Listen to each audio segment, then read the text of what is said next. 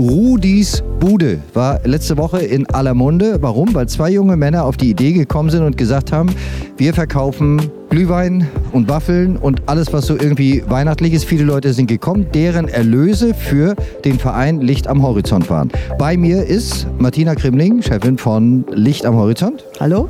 Lange nicht gesehen. Und natürlich der Philipp Schulz. Moin, moin. Was hat, wir haben es in unserem Artikel geschrieben, aber erzähle es selber nochmal, ein Drogeriebesuch war so der Auslöser. Ja, genau. Drogeriebesuch war bei uns der Auslöser. Wir waren äh, morgens bei Rossmann und äh, haben da schmerzlich feststellen müssen, dass da so ein Weihnachtsbaum steht mit so Kugeln, die beschriftet werden können von den Kindern.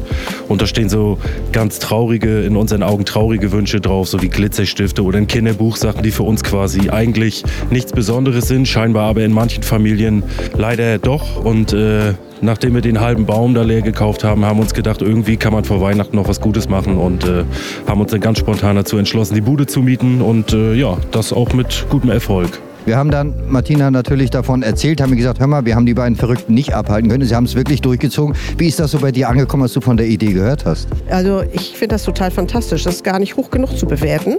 Wenn junge Leute sich engagieren für Kinder, die es nicht so einfach haben bei uns.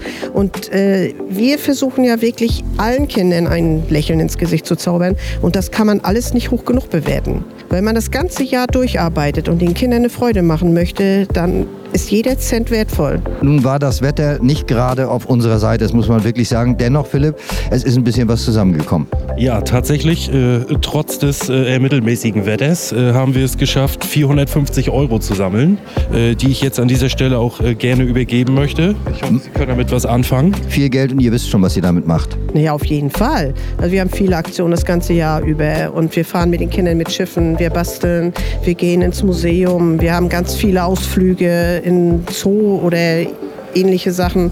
Also bei uns ist das Geld wirklich gut aufgehoben, weil es vielen, vielen Kindern zugutekommt. Jetzt habe ich was, da kriegst du gleich spitze Ohren, weil die beiden sind ja nicht müde, auch wegen dem Wetter. Die haben schon wieder ganz andere Ideen. Ja, wir haben tatsächlich äh, aus der Idee rausgestampft, dass wir gerne im Frühjahr noch ein Kinderfest veranstalten würden.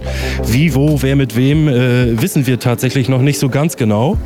Aber das ist erstmal so eine grobe Idee, die wir gerne in die Tat umsetzen würden. Äh, das natürlich auch alles äh, auf der Grundlage von Spenden und den Erlös würden wir dann quasi wieder demselben Zwecke zugutekommen lassen. Das ist erstmal so die Grundidee.